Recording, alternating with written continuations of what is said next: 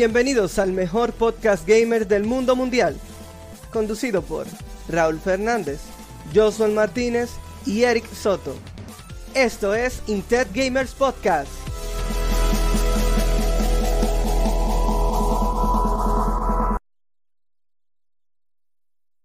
Hey, hey, ¿cómo están chicos? Todos bienvenidos a Intet Gamer Podcast, episodio número 20. En el episodio que yo lanzaré mucho hate, mucho hate a la nación del fuego del mundo de los videojuegos. Espérate, ¿no era el 19? No, es el 20. O sea, tú lo habías dicho al revés, que le había puesto 20 y era 19. No, no, eh, eh, yo le puse 19. O sea, le dejé 19 del pasado, pero es el 20. ¿Verdad? Yo Ah, creo que la pantalla tienes está bien de ese tamaño, yo creo. Sí, la pantalla está bien de ese tamaño, si no se sale del borde. Aunque no cubre Señores. esto entero. Sí, Este bien. espacio ha sido patrocinado por Nerds. Muy bueno. Uy, Sí, nosotros somos un, uno nerd. te confirmadísimo. Wow. Y por también Jade. Tiene loco. Pero tenemos los reales. Los patrocinadora. reales- los reales- Y, y un picapollo que está allí también. Que Sí, qué raro que en el KFC considerando. Y No, es que no te mi vaso de agua No, no, vacío no. Hoy no, hoy no tengo malta rica, se me olvidó comprarla, así que será... Esta ni- mala. Ni el agua tengo aquí. Señores, Bueno, buenas, buenas, buenas. bienvenidos sean todos, todas y todes. No, no digas eso. Yo me voy. ya. Bye, bye. ¡Ey! Si no, hago, si no hago como Raúl, me voy. Gracias, Kodiketoki, dice Eiji por suscribirte. Bueno, seguirnos. No sé si es lo mismo, yo no entiendo Twitch. Bueno, pues señores, vamos a ver cuál es el tema de hoy que tenemos para hoy. Tenemos un tema muy interesante, como todos los temas que nosotros hablamos. Pero ¿y ¿por qué no se escucha esta Mm, música? En disculpe. fin. Eh, bueno, no se escucha la música de fondo, pero nada que hacer. Eh, el tema de hoy es el futuro de las consolas. Intecramers dice estamos probando el lector de mensajes de chat. Hoy es el futuro de las consolas. Em, debido a que en las últimas semanas ah, eh, el mundo del video- videojuego está en controversia sobre su futuro, el futuro de Sony, el problema del Game Pass con Microsoft y si es un monopolio o no es un monopolio. Ajá. Esa situación es algo que discutiremos aquí. Eh, Eric tiene su punto de vista, yo tengo mi punto de vista y Raúl no lo conozco, pero se- seguro tiene su punto de vista también. Yo estoy medio Eh, ciego, pero eh, sí eh, tengo punto de vista Y, y te apuesto que todos los puntos de vista son diferentes. Muy probablemente. Eh, En el mejor de los casos, antes yo de... quisiera mencionar la noche de la semana. Ah, yo también, sí, tengo una, que la cogí justo antes de, de iniciar el... Bueno, Yo justo te antes voy a dar no. a ti con uno de los chismes. Con uno de los chismes yo te voy a dar la cabeza. Oh, ¿por qué? Por eso. ¿Por qué? Ah, Por por, esa bueno. cosa, pero si yo no tengo que ver con eso. Entonces, déjame abrir cortinilla. Co- co- co- Cogiendo lucha.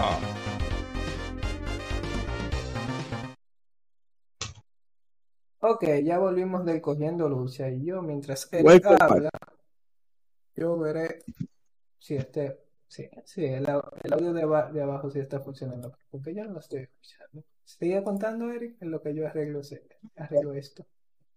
Señores, tenemos muchas cosas moviéndose. Ya le estamos implementando el live chat aquí. Vamos a ir mejorando muchas más cosas poquito a poquito. Ustedes saben cómo es esto. Pero en lo que la chava viene a lo que hay. Miren, yo tuve la oportunidad, el inmenso privilegio de desgustarle De conocerme. Gamer de Spider-Man. Pero ¿El qué? ¿El ese qué? port ¿Cómo es? que Ah, hicieron para computadora. Men, qué rico taco, qué bien. ¿cuánto te costó? Bueno, de momento, yo estoy utilizando una copia de reseña, pero el Ah. yo lo voy a comprar. Eh, deberías, porque en verdad, en verdad yo te, te echaré un boche y te pu- pusiera un chimi. No, no, no, no, yo, Si no, no yo lo voy, compras yo lo voy a comprar. Esa, mira, primera razón, Spider-Man es mi jugador, es mi, es mi superhéroe favorito. Yo los cómics lo he leído, lo sigo leyendo. Y realmente es del juego definitivo. Señores, yo abrí el juego. Y a mí me dio una loquera y dije, I'm Spider-Man, I'm Spider-Man, I'm Spider-Man. Yo estaba ahí loco, columpiándome, porque yo estaba viendo como la cinemática y con los gráficos heavy. Y viene de un pronto, ¡pram! Y te dice que él está para columpiarte. Y yo, ¿qué? Y ya. ¡Qué eh, chulería, viejo! Entonces la lucha fue es con el mismo. Yo, bro, yo jugué, estoy jugando en el modo más difícil. Ok. Yo todavía no me sé desenvolver Sí, con este asunto de, de los combos, de, del focus. El focus yo nada más lo uso para la vida. Y si yo me siento como muy poderoso, yo empiezo a hacer los ataques ultimate, que son como un noqueo instantáneo que hace el personaje, que, pero que parecen. Oye, es tan divertido todo. Y entonces, el sonido, yo, yo, las páginas de todos los cómics que yo he leído, como que empiezan a cobrar vida cada vez que yo abro ese juego y yo escucho los diálogos.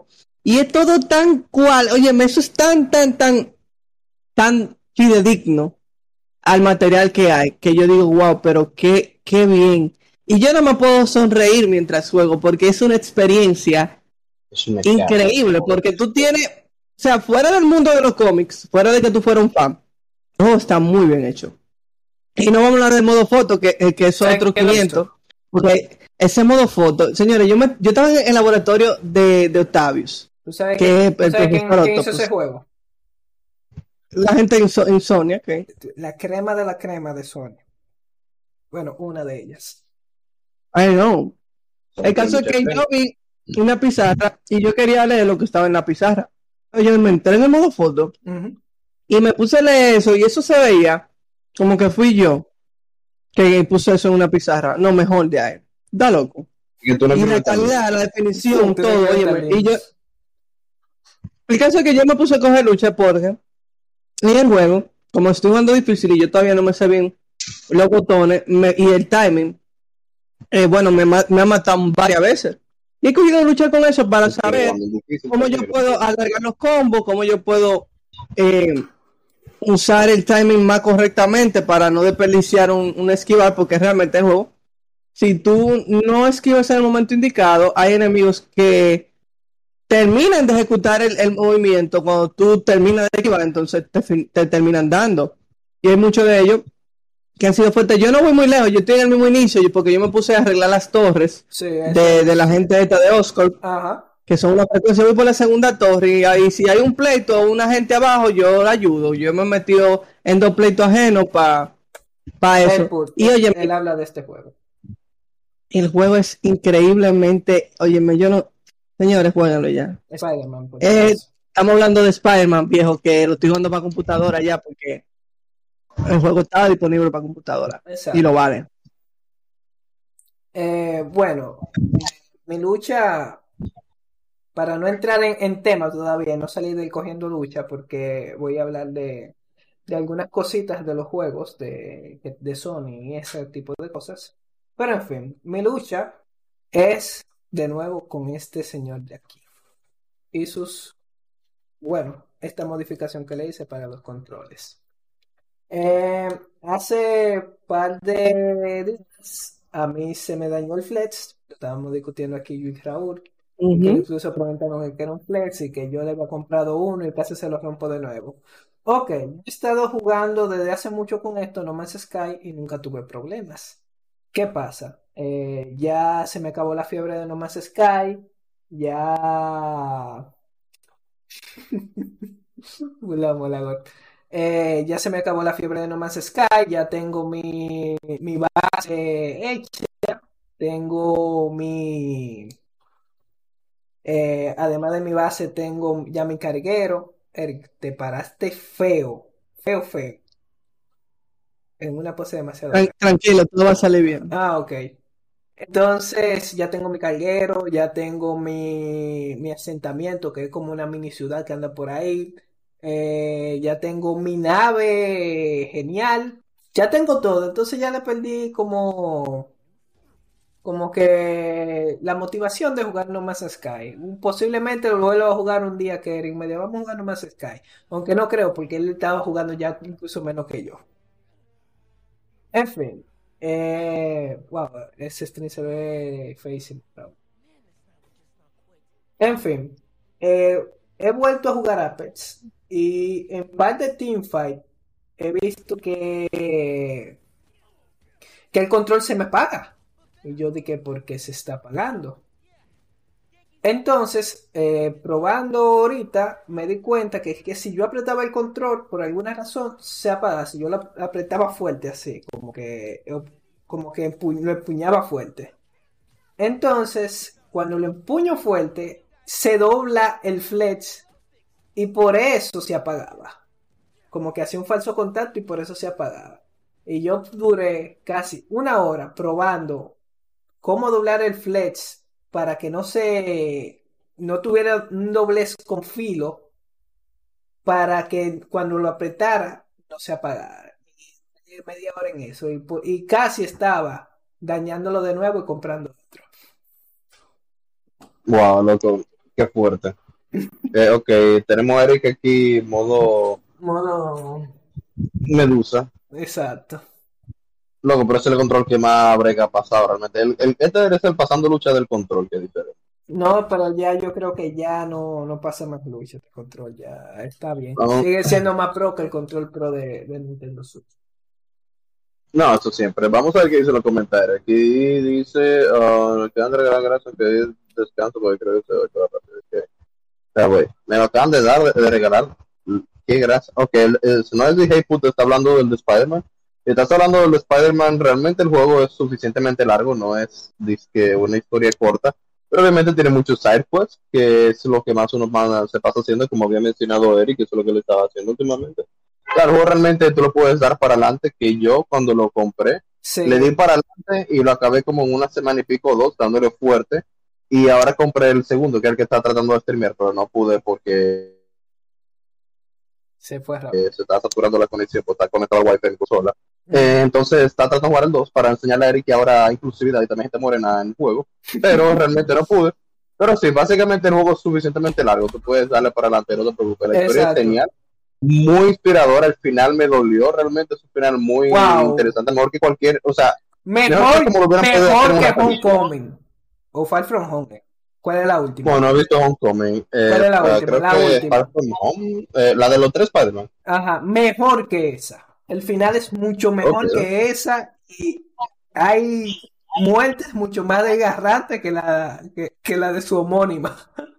Eso, eso es lo que digo, realmente esto siento que lo hicieron mejor que como pudieran haber hecho cualquier película, principalmente porque tú te tomas el tiempo de conocer a los personajes, el tiempo de desarrollarlos, el tiempo de realmente crear una amistad, que incluso en la película nunca se vio. Hay una amistad Exacto. muy específica eh, de entre Spider-Man y el profesor o. Octopus, Ah, ah, eh, eh, exacto, que en la película nunca se demostró así, o sea, ellos realmente se volvieron muy amigos en el juego y se, se, se entendía que tenían una relación casi de padre e hijo, más o menos. Sí, Y eh, eso es lo que tú sentías en la película. Y aquí se sintió como tan importante cuando el Doctor Octopus en los brazos empezaron a tomar el control como en la película. No estoy haciendo spoiler porque eso pasa en la película también. Eh, eso sabe que va a pasar. No le voy a decir qué pasa después.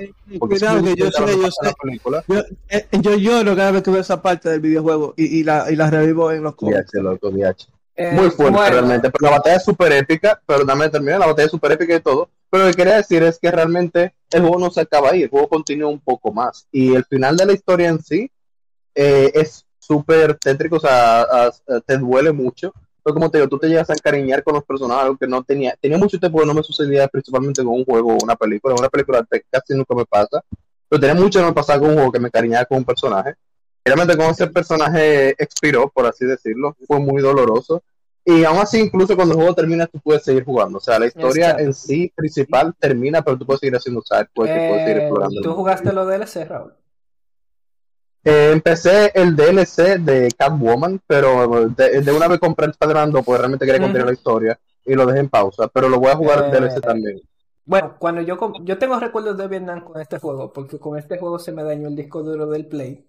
Y, y Ya te fue, fue, fue un, un, un momento raro porque estaban en la animación y las animaciones estaban en T-pose, estaban, estaban así. Y yo dije, ¿qué, qué está pasando aquí? Y el, y el disco duro explotó, en fin, Y que no se puede jugar. que no se puede jugar. Eh, estoy recibiendo Pues, recibiendo de ti, Raúl. de ti, Raúl. Ok. Ok. Raúl, estoy recibiendo Raúl, feedback estoy recibiendo feedback. Bueno, déjame Bueno, déjame. silenciar un poco a Raúl. Ok. Eh, en lo que Raúl está silenciado y Eric está congelado, déjame, déjame seguir con esto. Eh, el- además del juego principal, sacaron cuatro DLC. Déjame ver. Uno, dos, tres, cuatro, cuatro DLC que expanden la historia de Spider-Man. Y al igual que el juego principal, o sea, so- es una historia. Los cuatro DLC hacen una historia. O sea, son cuatro mini historias que conforman una historia más grande.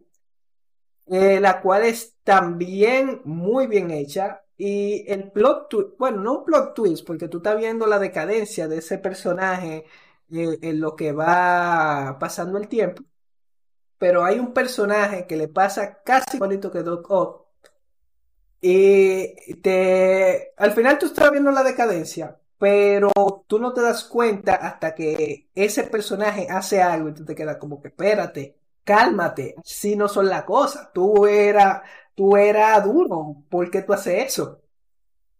Una pregunta, yo me oigo ya. Sí, ya te escuchas. Ok, lo- los audífonos eran Bluetooth y murieron, ahora no son Bluetooth. Eh, dame seguir leyendo los comentarios, por realmente eso fue que yo Sí, había empezado. eh, Eh, Helput pre- eh, pregunta que él tiene controles de Play no, yo voy, que yo voy a llegar a eso, yo, voy- yo voy a llegar a eso. que están viejos y... Monagor, Ah, bueno, dale.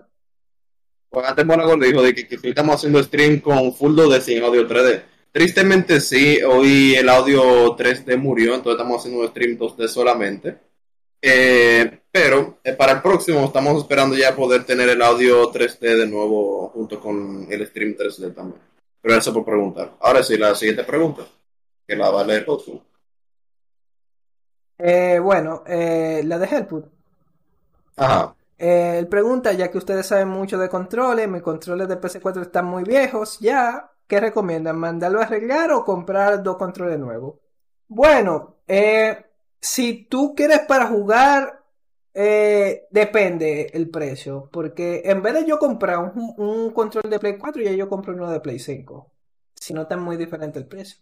Por ejemplo, yo tuve que cambiar mi control, este control, yo tenía otro que murió definitivamente y yo tuve que cambiarlo, tuve que comprar otro. Y este me valía más que el control de Play 5. Y si yo no hubiese tenido estos gatillos aquí abajo, yo obviamente compraría, hubiese comprado el de Play, el de Play 5 que funciona en el Play 4. ¿Dónde tú lo estás comprando los controles? Porque te están atracando. Los controles de Play 4 están a mil pesos nuevos. 1200 realmente. 1200 nuevo. ¿Va a seguir? 1250 con. Te voy a buscar los links.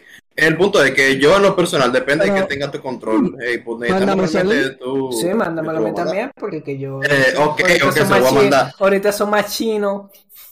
No, realmente son originales. Eh, entonces, hey, pues, ¿qué tienen tus controles? Porque eso depende. Por ejemplo, una batería te costaría de 500 a 700 pesos aquí.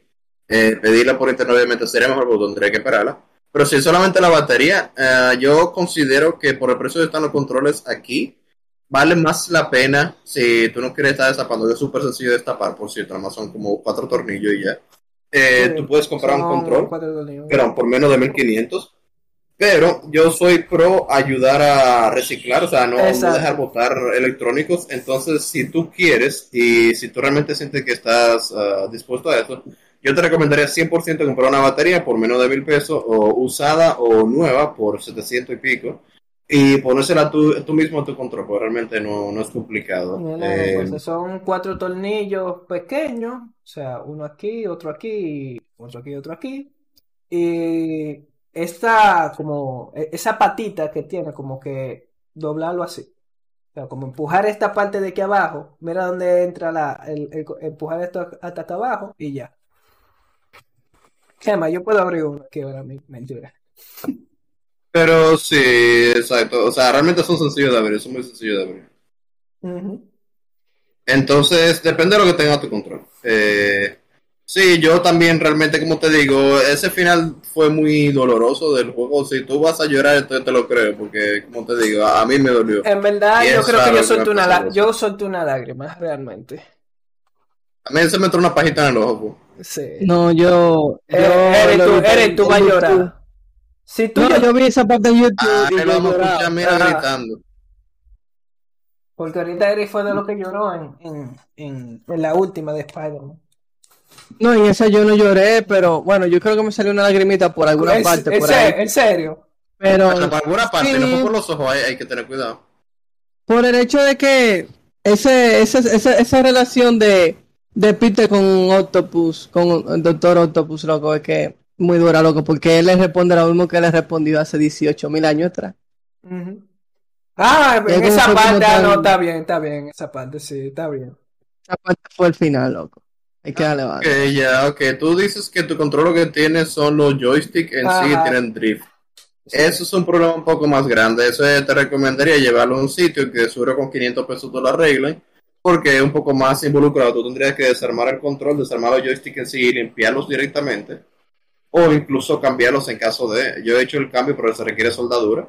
Entonces no es tan fácil, no todo el mundo puede hacerlo y no todo el mundo tiene las herramientas. Entonces en ese caso te recomendaría llevarlo a un sitio que por realmente 500 pesos muchos sitios eso te lo cambian sin problema.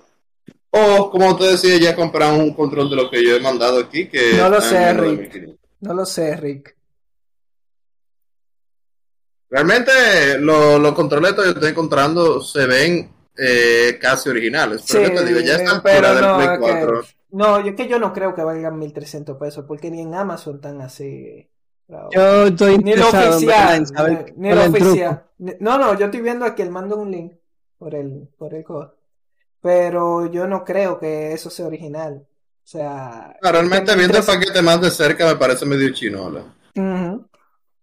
Pero como digo, a esta altura de la vida de la consola, eh, ellos realmente tienen que haber ya sido suficientemente avanzados como para poder hacer una buena copia.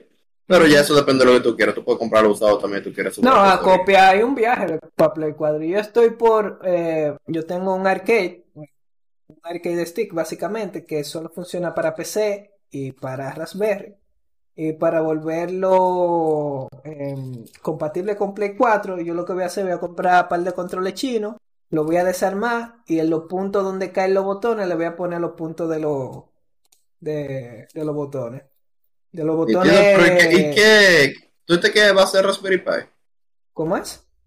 ¿Tú te qué va a ser Raspberry, el, el, el arcade? El arcade sí, sí, pero que, ¿Y que cómo también me vas a fus- completar el Play Voy a tomar un control chino. Tomo un control chino. Este no es chino, pero con, con un control chino. Lo abro. Los puntos donde van los botones. Los, estos botones básicamente los voy a sustituir por lo del, por lo, por lo del arcade. Yo te entiendo hasta ahora, lo que digo es cómo tú vas a jugar juegos de Play 4 en arcade. O sea, ¿para qué te sirve tener compatibilidad de Play 4 si realmente tu arcade no va a soportar juegos de Play 4? Mm, Sí lo va a soportar porque yo le voy a conectar el Play 4 al arcade. Ah, ok, todavía tú tienes Raspberry Pi, pero también tiene una entrada HDMI, o sea, toma Exacto. un Play 4 adentro del arcade. Exacto, exactamente. Ah, ok, ok. O sea, tú quieres un Play 4, pero menos portátil. Exacto. No, mi Dios Play, mi mismo Play 4 conectar el HDMI a la pantalla del arcade. Ok, ok, está buena la idea. Muy Interesante. Eh, Eh, algo de lo que quería- son, son iguales de eh, eh, igual en funcionalidad según estuve viendo, pero en calidad de materiales, tú sabes, son, son lo que son. No, eso sí es algo que hay que dejar en claro para las personas que están considerando conseguir un control copia, quizá. Te va a funcionar Eh, igual, no pero puedes- No, va a tener la misma funcionalidad la mayor parte del tiempo. Incluso estaba viendo que muchos, eh, o sea, los que yo vi, los que yo mandé, todos tienen sensibilidad de gatillo. O sea, realmente tienen la misma funcionalidad, tienen el micrófono, tienen la bocina, todo. ¿Ese control tiene micrófono? Sí, tiene micrófono. Eh, no, el ¿verdad? control de Play tiene micro, ah, sí, tiene bocina, pero no micrófono. Sí, es verdad, el de Play 5 el que tiene micrófono. Ah. Ok, eh, el de Play 4 no tiene micrófono. El punto es que ese control tiene la misma funcionalidad. Pero lo único que tú vas a tener muy diferente, primero, es el feel de los botones en sí, lo- los botones de la cara del control, que muchos se van a sentir quizá o más duros o más suaves. Eso ya depende de qué tipo de switch ellos usan o qué tipo de botón ellos usan. Pero el problema más grande van a ser las palancas, que las palancas al principio van a funcionar de la misma manera, pero con el tiempo es posible que te dé drift más rápido con un tro- control copia que con un control original, porque realmente esas palancas no son de la misma marca que utiliza Sony originalmente. Entonces es posible que tenga menor calidad y es posible que te dure menos. Eso es lo que tú tienes que tener en mente cuando tú compras un control oh, pirata. Pero de funcionalidad, en teoría, si tú buscas bien, tú puedes conseguir un control que tenga la misma funcionalidad y un feel muy parecido, si no el mismo feel y todo. Pero tienes que tener en cuenta eso, que las palancas quizás no sean iguales y que con el tiempo se te van a gastar un poco más rápido. Tú sabes, eh, bueno, los Polystation, que era la copia china, china, china japonesa de, de, de PlayStation. Los controles pirata de, de Sony están así. O sea, es la misma caja. Pero si tú no te fijas bien, o sea, la misma caja, mismo logo de Sony, que sé yo cuánto, pero en vez de decir DualShock, dice Double Shot. Mm. O dice, yo vi uno que decían for P4 en vez de for PS4. Ajá. Básicamente. Bueno, pero- son ligeras pero- cosas que- Eh, es resolver, ¿no? Eh? También. No, por eso es que digo, realmente depende de lo que uno busque. Si uno busca resolver y como digo, esos controles, la mayoría te pueden salir muy buenos. Tienes solamente que saber buscar. O tú puedes buscar en el mercado de segunda mano, que ya ahí tú sabes que va a ser original y que va a estar probado. O sea, tú lo puedes probar, no tienes que, sacarlo de la caja y que te, te digan ya tú lo compraste por sacarte de la caja. Sino que si usado, tú sabes, tú lo puedes probar y decidir ahí mismo si tú lo quieres llevar o no. Realmente, para el caso de consolas, de controles de consolas, yo recomiendo comprar usados y comprar original no es una opción factible. Por eso mismo, porque las consolas tienen el problema de que los controles es la cosa que tú más abusas y más utilizas. Y también es lo más ah, delicado hasta cierto punto. No tanto delicado, sino lo, lo que más se puede cambiar la experiencia de juego. O es solamente con lo que tú, la interfaz tuya con la consola. Pero tienes que tener mucho cuidado en ese aspecto. Es, no es tan sencillo como decir así, ya yo compré un control pirata ya no funciona. Primero tienes que tener un poco en cuenta de que lo que tú estás comprando te vaya a servir y no te vaya a hacer a disminuir tu, tu, tu experiencia en los juegos, porque realmente el control no sirve para nada. Ya para eso mejor que hacen jugar. ¿Soy yo el único o Raúl también te está... Sí, se está lagueando. Se está lagueando, está lagueando Raúl. Sí, yo no tengo computador tan lagueadísimo, yo no sé por qué. Yo, me voy, yo voy a apagar y vengo a ver. Ah, ok, está bien. Eh, bueno, en lo que Raúl vuelve, entonces vamos a entrar al, al tema principal y él, y él nos sigue cuando entra. Excelente, por favor y gracias. Entonces, eh, ¿quieres iniciar tú el tema? ¿Alguna o quieres que inicie yo? Bueno, yo voy a, voy a dar una mal pie, pero podemos después a caerle todito como una conga, Exacto. pero básicamente el lío es que una de las cosas que hacía muy especial el tener una consola sobre la otra, más que su avanzada tecnología para reproducir tu película favorita o algo así, era el hecho de que am, cada consola tenían juegos que no podían ser jugados en otras consolas y eso era una razón de peso muchas veces, porque no necesariamente tú eliges entre un Xbox y un PlayStation, porque el caso de Nintendo es otro 500. Tú no necesariamente eliges entre un Xbox y un PlayStation por el asunto de que uno tiene eh, 0.3 GHz de, procesador más que el otro, o que el otro tiene 25 GB más de espacio. No. Si bien es cierto, uno puede irse muy técnico y pensar en las especificaciones y una pequeña diferencia aquí o allá, muy técnico. Ellos en, el apartado técnico no que se llevan tanto, el pleito siempre se echa en el software.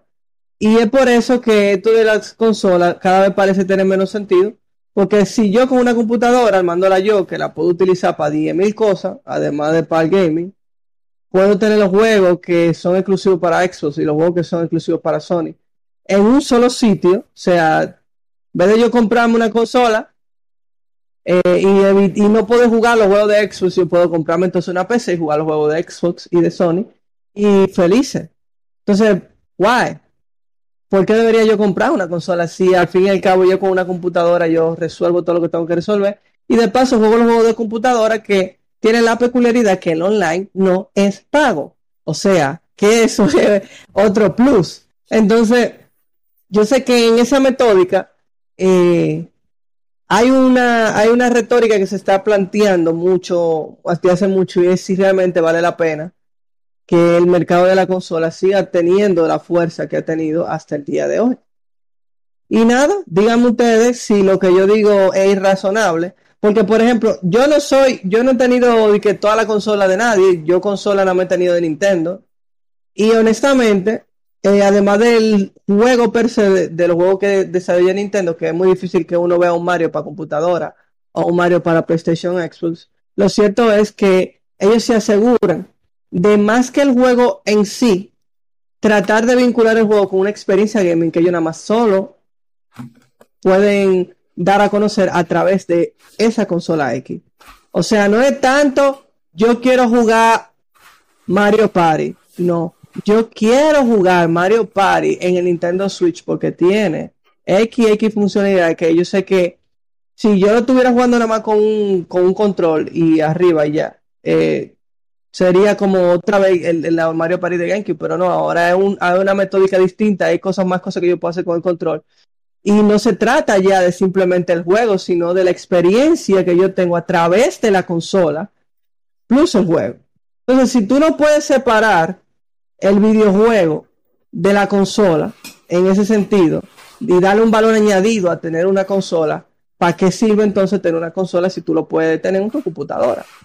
Esa es la cuestión. Ok, tienes un, un excelente punto. Yo estaba pensando eso en la ducha, como siempre, todo el mundo piensa las cosas en la ducha. Eh, estaba pensando eso ahorita, justamente, el hecho de que ah, realmente los exclusivos de consola estamos llegando a un punto que por el camino que vamos, si seguimos así, va a morir tal cosa como exclusivos de consola. Porque realmente si nos ponemos a pensar con cada generación, las consolas se parecen cada vez más a la computadora.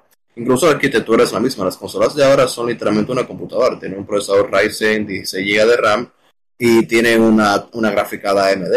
Y tiene una arquitectura igual a una computadora. Tiene un Southbridge o puente del sur, tiene puente norte, tienen todo la misma arquitectura. Tienen líneas de PCI incluso para poner los SSD y todo eso.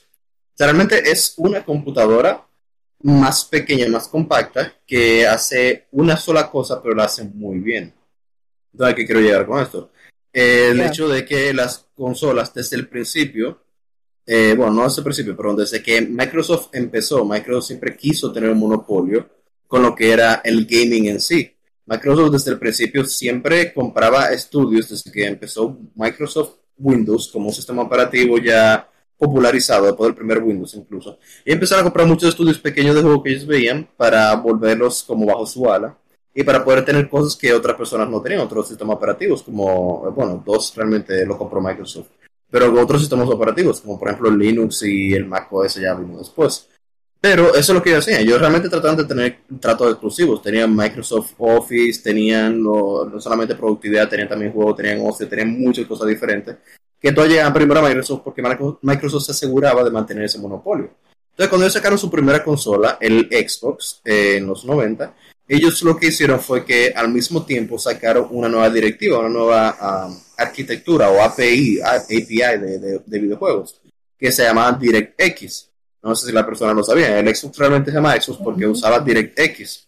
Ahí fue que realmente Windows lo lanzó, igual que Windows, eh, Games for Windows Live, que eso ya creo que fue con el 360. No, creo que el primer. Xbox soportaba Games for Windows Live. Todo eso salió con el primer Xbox. Entonces Microsoft desde el principio vio la consola como una manera de unificar las consolas, el mercado de las consolas con el mercado de, la- las computadoras para sacarle más provecho a ellos mismos, porque tarde o temprano, si la persona sigue utilizando computadoras, que es algo que nunca va a parar, eh, ellos van a sacar más dinero de ahí. O sea, aunque las consolas se vendan más, las computadoras están en cada casa. Cualquier persona puede decir, hoy voy a descargar Steam para jugar un disparate, un, un juego de Mario que yo vi hace mucho, que lo trajeron a Steam, no sé por qué, o algo parecido, o sea, un, un jueguito cualquiera.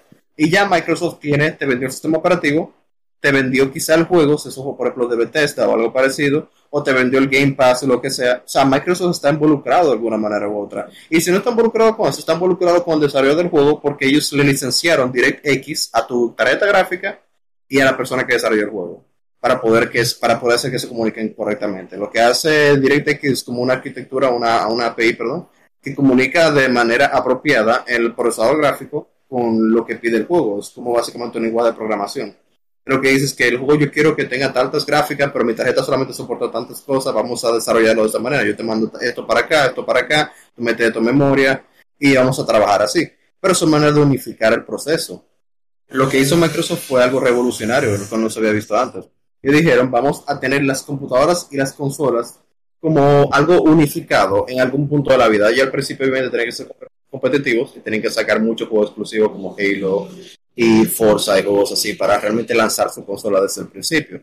Pero ellos siempre lo que quisieron hacer era matar el mercado de las consolas y quedarse con todos los profits, matar a Sony, matar a Nintendo, matar a todo el mundo y quedarse con todos los profits de que la gente jugara a la computadora. Y obviamente eh, Linux y, perdón, por subsecuente Apple les han dejado eso totalmente abierto porque ninguno de ellos está en competencia. Linux está empezando a competir un poco con nuevas API que está involucrando para poder traducir juegos nativamente de, de Windows a Linux por Steam, pero aún así no es perfecto, es muy malo, pues, incluso, o sea, se está haciendo mucho trabajo y está avanzando muchísimo, pero todavía jugar en Linux no es una buena experiencia. Eh, al menos depende del juego que tú quieras. O sea, juegos específicos son muy buenos que ya han sido curados, pero la mayoría de los juegos todavía siguen siendo un hit or miss.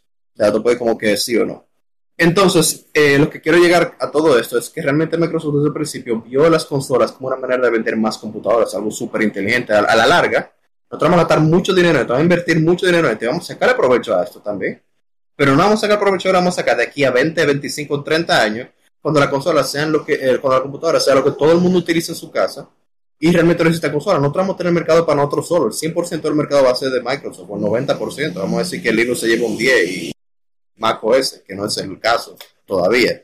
Pero, o sea, Windows del principio, Microsoft del principio vio esto como un mercado realmente que tenía mucho on tap potential, o sea, mucho potencial sin descubrir todavía que ellos pueden sacar el provecho porque era una compañía muy grande. Uh, entonces, lo que quería decir es que cada año las consolas se parecen más a la computadora. DirectX ya es algo totalmente universal, soportado tanto por el PlayStation como para por Microsoft. Bueno, PlayStation ya discutible pero por Microsoft y tanto el Windows como el Xbox, lo que hace que los desarrolladores quieran desarrollar, vale la redundancia, para consolas y computadoras mucho más sencillo, porque literalmente para tú desarrollar un juego de Xbox y pasarlo a Windows, tú le das literalmente un botón. Tú dices, ok, esto está para plataforma de Xbox, un botón uh -huh. y te lo traduce a Windows. Automáticamente usa la misma API. Ahora, para PlayStation todavía siendo, sigue siendo un poquito más complicado, hay un par de pasos, pero en la base es lo mismo. O sea, realmente eso unifica todo. Eso hace que un desarrollador pueda sacar cinco versiones del juego, una para Switch, una para PC, una para Sony y una para Xbox, bueno, hay cuatro, al mismo tiempo sin tener que esperar como antes, que antes literalmente se esperaban uh, un año o dos.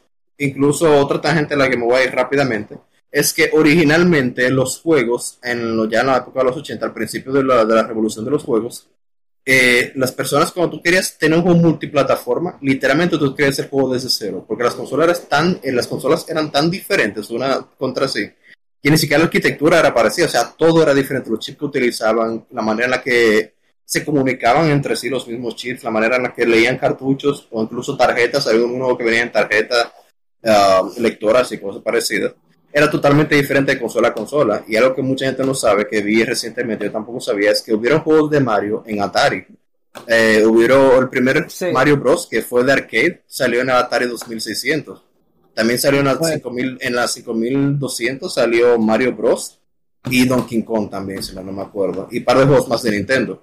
Porque al principio, antes de que Nintendo viniera a Estados Unidos en, los, en el 85, antes de que Nintendo realmente empezara como una compañía de consolas, ellos hacían arcades, la máquina de arcade. Porque originalmente Nintendo era una compañía de los 1800 y ellos empezaron vendiendo juguetes y trading cards, o sea, tarjetas de esas de como de Pokémon y cosas así. Pero luego ellos empezaron a evolucionar y vieron que el mercado se movía muy rápido hacia la tecnología y ellos dijeron, vamos a probar, vamos a ver qué pasa. Empezaron haciendo arcade contrataron un equipo que sabía lo que estaba haciendo para hacer un equipo nuevo, algo totalmente nuevo todavía. En Japón obviamente se veía mucho, pero era muy nuevo para Nintendo. Y le fueron bien, le fue muy bien, tuvieron mucho éxito en los arcades de Estados Unidos. Luego decidieron sacar su primera consola y salió ya eso es historia. Pero entre ese proceso de sacar su primer arcade o su primer set de arcades y sacar su primera consola, Nintendo tuvo un vacío que ellos llenaron con, uh, ¿cómo se dice? Con contratos con venta de personajes eh, básicamente con, con dejarle a otras personas utilizar los personajes. Y Atari compró el contrato para sacar exclusivamente a Mario en sus consolas. El problema es que Nintendo realmente y Atari al principio se estaban peleando un poco, no pueden decidir bien el precio. Y Nintendo le vendió una parte también para utilizar a Mario a otra consola diferente y Atari se molestó mucho. Y fue tan cómico el asunto que Nintendo, cuando iba a venir para acá, para, para Estados Unidos, perdón, ellos le dijeron a Atari personalmente, nosotros no tenemos ni idea de qué rayo es un mercado estadounidense. Lo que nosotros vamos a hacer, te vamos a vender nuestra consola Nintendo Entertainment System, tú la vas a vender como una consola de Atari y te vamos a dar regalías. Y Atari le dijo no. El presidente de Atari le dijo no. Esa consola, ustedes a nosotros nos vendieron un personaje que se lo vendieron a otra consola también, Coleco era, si no me acuerdo, Coleco Vision. Se lo vendieron a Coleco también el mismo personaje y nosotros no queremos hacer trato con ustedes. Ustedes supieron que Nintendo dijo, está bien, en vez de buscar otra persona que le vendiera al mercado estadounidense, dijeron, vamos a meternos en otro mercado estadounidense, eh, estadounidense a ver qué pasa. Y el resto es historia. Atari al al final ya estaba diciendo como que, mira, por favor, ayúdanos ahí, que tú dices, nosotros te vendemos una consola en estos mercados. Y Nintendo dejó que Atari vendiera unas cuantas subdirecciones de consola en otro mercado, como Brasil y cosas así. Pero literalmente Atari hubiera sido la, la compañía principal de consolas aquí en, en, en América, en las Américas, si no fuera porque el presidente le negó a Nintendo venderle el primer Nintendo Entertainment System en Estados Unidos. Bueno, Pero eso no va al caso. en verdad yo entendí, entendería al, al presidente de Atari porque dije, oh, pero me vendieron a Mario, pero también se lo vendieron a otra compañía, como yo voy a hacer un trato con una compañía que me, va a qued- que me quedó mal. Pero O sea, a él le dijeron que tenía un, un contrato de exclusividad porque es el detalle. Claro. Esa es la cosa, ellos estaban discutiendo sobre la exclusividad que iba a tener Ah, Atari sobre ciertos bueno. personajes.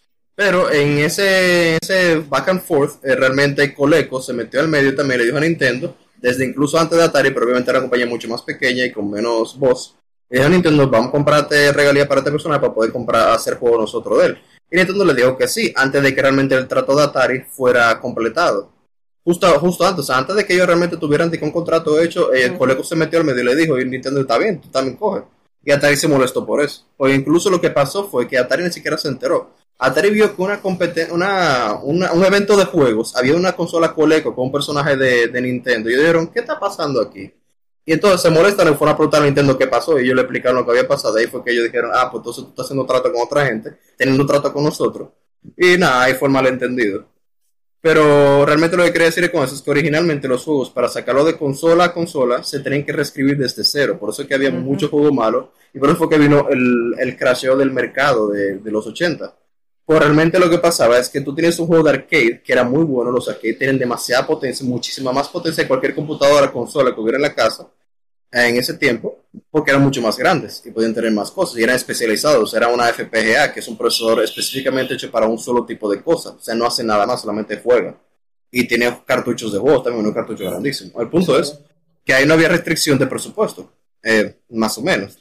Entonces, Ujú. tiene mucho más potencia que una consola. Y para tú sacar un juego de, de, de arcade a una consola, que tú tienes que pensar que las consolas no tenían juegos así, sino que cogían copias de arcade y te lo transferían, pues la consola fue una manera de tú llevar el arcade a tu casa. La primera consola literalmente decían, lleva el arcade a tu casa. Entonces por eso es que había Street Fighter, que lo sacaron para consola, Mario empezó en arcade, lo sacaron para consola y eso. Pero literalmente era un, un equipo, o incluso una sola persona en muchos casos, que le decían, tú eres un programador en BASIC, uno de los primeros lenguajes de programación. Tú te das duro, ¿verdad? Yo sé que tú nunca has hecho un juego, pero yo vi que una vez tú escribiste un programa que dice, hola mundo, programa este juego de aquí a tres meses tú solo, desde cero, y tiene que ser igual que el de arcade, si no, te votamos. Literalmente era así. basura. Ujú, El juego sí. de ET, que es el juego de que más odiado del mundo, fue porque a ellos se le dijeron a un solo tiro, un solo programador que lo hiciera para la, para la el mercado, o sea, el- perdón, el- la época de, de- de Navidad, y eran como un tres o cuatro meses de cuando le dijeron que tenía que hacer el juego. El tío lo programó desde cero, sin dormir muchas veces durante esos tres meses seguidos. Y como que eran así, él le dijo a la persona, este juego tiene mucho bug y no está totalmente completado, dame al menos una semana más para yo poderlo terminar. Pero ya la semana siguiente iba a ser enero. Y ellos dijeron, no, ese juego sale como está ahí, modo beta. Y muchos juegos salían así, porque realmente tenían que tener una, como un, un tipo de, de tiempo, un time frame específico, que si ellos no cumplían, perdían el mercado, el juego se iba a la pupú, como decía. Entonces, muchos juegos salieron así, super rush y super sin probar, porque tampoco habían ni que equipo de QA que probaban los juegos. Y eso era un lío, porque literalmente tú tienes un juego en arcade que era súper genial, y en la consola era jugabilidad totalmente. No era el mismo juego, tenía el mismo personaje y el nombre en la carátula, pero no era el mismo juego. Y tampoco habían cosas como que te decían, tú no puedes tener screenshots de un juego que no son tuyos. Literalmente la mayoría de esos juegos de consola tenían screenshots del arcade para que la gente lo fuera a comprar. Tú veías un screenshot de Mario y cuando tú lo traías a tu casa era un tigre que estaba disparándole a unos pollitos. Y tú, ¿qué, rayo es esto? ¿Esto no Mario? Entonces era súper súper raro. O sea, la gente no confiaba en las consolas. Por eso fue que Nintendo metió la mano con su sello de approval y dijo, mira, si nosotros no lo probamos el juego nosotros no decimos que fue aprobado por Nintendo, tú no puedes publicar en otra consola. Realmente ellos vieron eso, que la gente estaba vuelta loca. Cualquier persona que salía de su sótano decía, yo quiero hacer un juego, lo publicaba y lo vendía. Y la gente no sabía, no existían revistas, no existían videos de YouTube, no existían reviews. Tú decías, ok, hay 7 mil millones de juegos para mi consola, yo voy a coger cualquiera, y cualquiera te va a salir malo, porque tú no sabes, eso lo hizo un tigre sin saber programar ni siquiera un basement de su casa. Dijo, ok, yo hice un juego y lo voy a vender por 50 dólares y tú lo tienes que comprar porque tú no sabes lo que es. Pruébalo a ver si te gusta. Eh, Lo genial es que luego de tantos años, una persona se dedicó a programar de nuevo ET y le arregló todos los bugs. Y para ese tiempo el juego era muy bueno. O sea, el juego era un mundo abierto, muy bueno pa- para el Realmente, para Atari, para Atari 2600, porque realmente el juego en sí es extremadamente complicado. Si el manual de instrucciones tú no puedes completar, porque el juego primero las gráficas son de Atari 2600, que son cuadritos literalmente. Atari nada más tenía 16 colores en la pantalla, pero 16 colores totales, y creo que nada más eran cuatro, con- cuatro colores en la pantalla al mismo tiempo. O sea, cuatro colores tú podías tener para varios objetos. Ahorita fue el predecesor de los Dark Souls. ya lo saben, literal. Entonces ese juego fue te- tenía lógica, pero si tú no te sabías lo que lo que estaba pasando, o sea, tú, tú no tenías el manual al lado de ti, tú no podías ni siquiera avanzar el primer la primera pantalla. Porque antes los juegos realmente no tenían gráfica ni mucho sonido, lo que era era tu imaginación, tú te imaginabas que tú eras personaje que estaba en ese mundo. Siempre fue así desde el principio. Y ahora con la gráfica la gente puede ser bruta y puede jugar sin problema, pero antes tú tenías que tener imaginación para poder disfrutar un juego. Entonces eso era un problema, porque, ¿qué te digo? Un juego tan complicado como este, que tenía mucha historia, bueno, no mucha historia, sino mucha lógica detrás de sí, para su tiempo, era un juego muy revolucionario para esa consola, realmente nadie lo entendió y, nadie sabía lo que se hacía con él. Eh, bueno, entonces, eh, después de esa extensa explicación de Raúl, que nos fuimos incluso hasta, hasta Nintendo, eh, viene mi parte. Estas partes más, eh, yo soy muy conspiranoico, y muchas de las Espérate, cosas... espérate. Una cosa, una cosa. Para observación, ajá. si quieren, si alguien ha entrado o lo que sea. Raúl lo que hizo fue una transpolación de cómo lo que está pasando ahora pudo haberse reflejado en el pasado y cómo hasta ahora sí tenía sentido el hecho, el hecho de que hubiera una exclusividad en alguna consola o que una consola tuviera una tecnología sobre otra. O sea, las razones de peso pues, se moldearon antes y, y fueron lo que determinó lo que lo- el- toda esta guerra de la consola se determinó por esas reglas que se fueron yendo implementando con cada acuerdo y desacuerdo que viene de los tiempos de los arcades. Es- Es bueno que ustedes noten eso, que eso es al final un punto muy importante para uno entender de dónde uno viene, para saber dónde uno está y obviamente saber al final hacia dónde vamos. Toda era tiene su fin y bueno, con lo que Raúl dijo yo entiendo que muy probablemente nosotros estemos ante un cambio irrevocable. Exactamente. Eh, bueno, Dale, yo yo empecé eh, este, este stream hablando de la Nación del Fuego atacó. Y con Nación del Fuego me refiero a Microsoft. Y eso... Oh, se fue Raúl.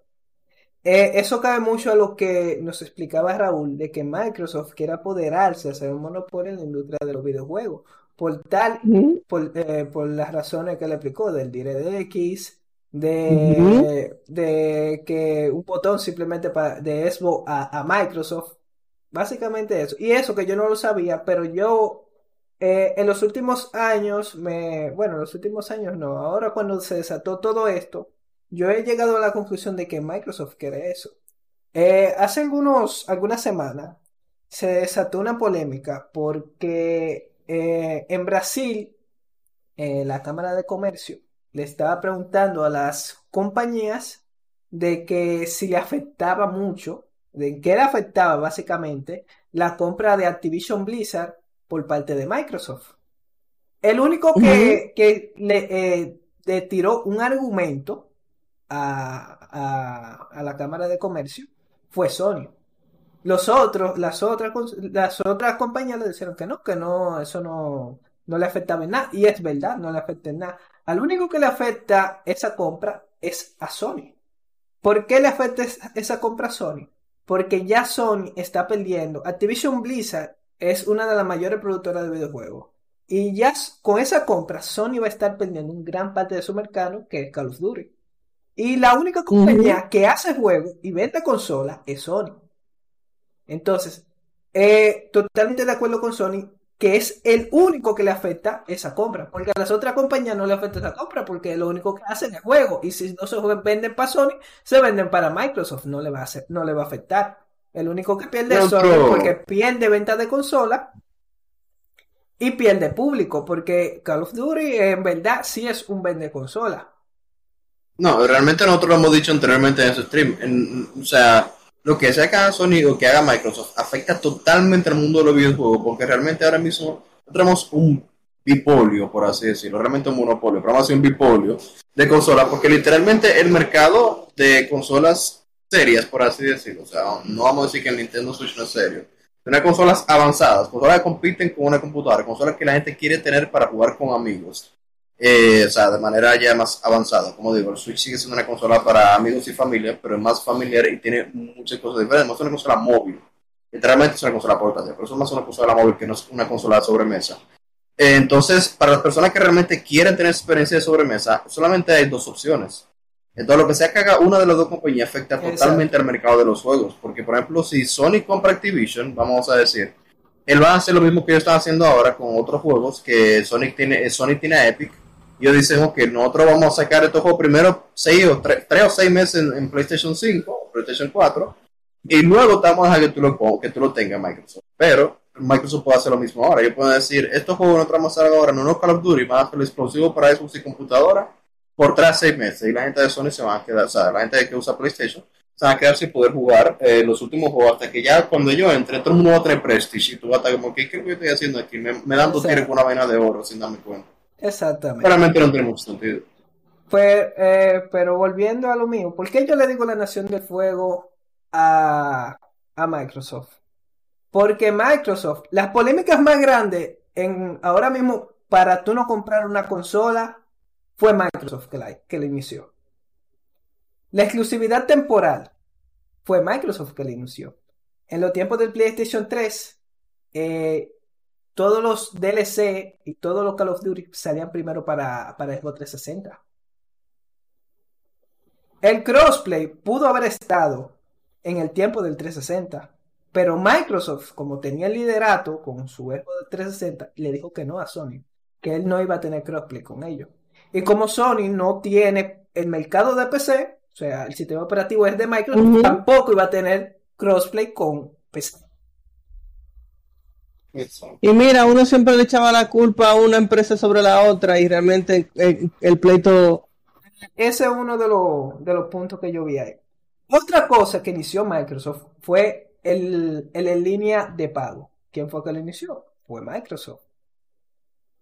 Microsoft con su Xbox Live era que pagaba. Después Sony dijo que no, pero yo estoy perdiendo mucho dinero aquí porque la gente lo está, eh, lo está pagando. Yo también Claro. lo voy a poner porque la gente lo va a pagar. Y hecho hecho. Ahora con la compra de. Game Pass, yo eh, eh, también dije que soy muy conspiranoico. Esto es lo que yo como que veo como que todo va a marchar a- al Game Pass. El Game Pass tiene juego día 1, que se lo compra a X o Y empresa, le compra ese juego para que lo tenga en el Game Pass día 1. Microsoft le da una gran cantidad de dinero realmente. Pero ¿qué pasa? Esa compañía se guilla y que, Microsoft me va a dar dinero, pero como la gente de Play eh, lo va a comprar, yo también voy a tener el dinero de la gente que lo compre de Play. Si se muere Play por, por el Game Pass o porque no vayan a poder sacar una alternativa para Game Pass, que es imposible para Sony, eh, la, eh, Microsoft le va a dar cierta cantidad de dinero, pero las empresas, como ya perdieron un mercado que era el de Play, porque ya todo el mundo va a... Todo el que tenga una PC obviamente va a tirar Game Pass. Todo el mundo que tenga un Xbox obviamente va a tirar Game sí. Pass. Obvia- o- obligatoriamente. Entonces la gente ya no va a comprar los juegos. ¿O ¿Qué van a hacer las compañías? O no van a sacar los juegos para Game Pass. O, o van a bajar la calidad para que el dinero que le dé Microsoft le sea rentable. Ah, eso es otro también, a ver. Es un punto muy interesante. Entonces, eso es algo que puede pasar si el Game Pass arrasa como está arrasando. También, ¿qué puede pasar? Como ya el antes, antes el mercado de PC no estaba tan, tan público para todo el mundo. No todo el mundo podía costearse una PC de gama alta. Ahora mismo esto ya es el pan de cada día para muchas personas. O sea, para Estados Unidos es el pan de cada día. Tener una buena PC, eh, eh, ya eso no es nada. Antes las consolas se vendían porque tú querías probar un juego, no tenías una PC tan potente para mover el juego, la consola era mucho más barata y te lo movía. Pasa ahora, pero ya las PCs son muy asequibles. Entonces, por eso también el mercado de consolas está medio muriendo. Pero al único que le conviene de todas las compañías que el mercado de consola esté muriendo es a Microsoft, porque Microsoft es PC. Totalmente acuerdo. Entonces llega lo conspiranoico. Microsoft está tirando, como decía Raúl, a que las consolas mueran para que todo esté en PC. Ey, y mira, eso en verdad, wow, pero nosotros tenemos que dedicarle un episodio a DirectX porque tenemos que, eh, al final todo, todo recae ahí. Y a mí me gustó, mira, a mí me acuerdo cuando Raúl menciona cosas de orígenes, porque yo en mi tiempo libre, yo no sé qué era, mi papá no me ha dicho nada, porque cada, cada, cada vez que yo tengo que cocinar, cada vez que yo tengo que lavar, o cada vez que yo tengo que hacer algún tipo de oficio, porque eso pasa con oficio, con cocina, cosas que tienen que hacer, yo siempre pongo algún video en, en español usualmente explicándome el origen de algo y diciéndome los datos curiosos de alguna empresa en específico. Entonces, ese contenido, obviamente, uno lo trae refinado para acá, para el podcast, exportado, obviamente, de segunda mano ya, porque alguien más lo trató de usar. Y el asunto con DirectX es que al principio, esa división, la que eso, eso, eso, eso estaba ahí y nadie quería saber de ellos. O sea, ellos eran el reír de los departamentos de, de, de Microsoft. Y de hecho, se llegaba a mencionar que ese departamento estaba ahí como una botella, porque ellos también estaban gastando cuarto. Y el hecho de que eso hoy diera luz a todo lo que conocemos con Xbox y las 10.000 cosas más, señores, déjenme decirles que fue un trabajo fuerte de parte de un grupo de personas que lo que más tenían era pasión por los videojuegos. Realmente. Y ellos tenían todo en contra. La empresa no tenía esa dirección. No tenían el apoyo de los demás departamentos, que eso fue un problema muy grave. ¿Por qué? Porque cuando, miren, el asunto, eh, yo no sé si todos los que nos escuchan tienen experiencia laboral, ni quizá no todo el que tenga una experiencia laboral um, entienda cómo es el manejo corporativo. Usualmente, cuando se trabaja en una corporación muy grande, como podría ser Microsoft, hay muchos departamentos. Entonces, para que un proyecto avance, tiene que pasar por mucha gente. Y el problema con ellos era que aunque ellos sabían lo que tenían que hacer y tenían un plan de acción, a ellos no les daban un chance para, para, para proponer los proyectos que tenían en mano y lo que ellos necesitaban también para desarrollar, terminar de desarrollarlo. Y eso fue un problema porque había muchas reuniones donde ellos no, no tenían el chance. Y eso fue un huye huye. Y después el marketing que le dieron, eso, eso, eso es una historia muy bonita que yo creo que hay que dedicarle un capítulo y lo menciono.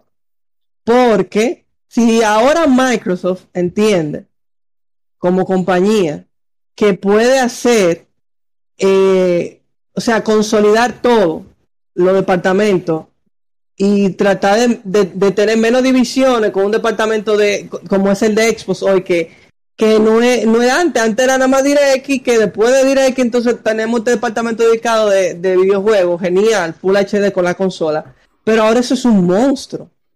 O sea que si hay un cambio corporativo dentro de Microsoft, que eso es lo que estamos sugiriendo con esta conspiración de Joshua. Señores, podríamos verlo ante una situación muy interesante donde, como lo dijo Joshua, no estamos en una división de Xbox, sino todo para PC de nuevo, mucho antes de lo que existiera esto, pero con los beneficios de esto. O sea, ah, eh, eh, sería ir para atrás, pero no necesariamente ir para atrás en tecnología, porque obviamente lo que se ha ganado con todo eso desarrollo, de ese desarrollo de software, nosotros lo estamos viendo hoy en día con el Game Pass en una computadora. Y no tenga, y no vayamos muy lejos porque tenemos también lo de la nube, que lo que hace aún más, más inservible una consola. Porque si ahora tú estás en un celular, puedes jugar un juego AAA, sin importar el celular que tú tengas, nada más teniendo una conexión de internet buena. Es otro 500 que nosotros tenemos que añadirlo a la conversación. Exacto. Ese es un tema que también vamos a hablar en, en futuro. Bueno, eh, tú que estabas hablando de que, eh, ok, ¿qué me da una consola ahora mismo que no me da un- una PC? En verdad, ahora mismo no es mucha cosa, pero ¿qué pasa? A mí me gusta mucho la consola porque ellos suelen innovar mucho en sus periféricos, cosa que no hace la PC.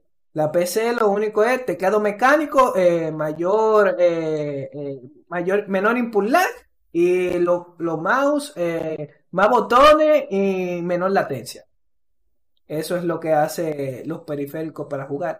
Pero ¿qué pasa? Eh, Sony, eh, el único que no innova, que nunca ha innovado en sus controles, me pueden desmentir si no es así, es Microsoft. Porque Nintendo de, de los controles de GameCube pasaron a lo de Wii de- y lo de Wii a Joy-Con. Lo de Play, lo de Play 2, que, eh, lo de Play 1, que primero empezaron con controles sin palanca, después metieron la doble palanca. Eh, después el, el, el motion. Eh, después saltaron a este, eh, que tam- eh, No, después a- para- el rumble, el rumble. El vibrador, ellos le metieron lo del vibrador Es- dentro de... Exacto. Además de, lo de, además de lo de vibrar, en, el, en la parte de PlayStation 2, tú sabes que si tú presion, si tú le ponías el dedo al X y lo presionabas un poco, era diferente a tú presionarlo.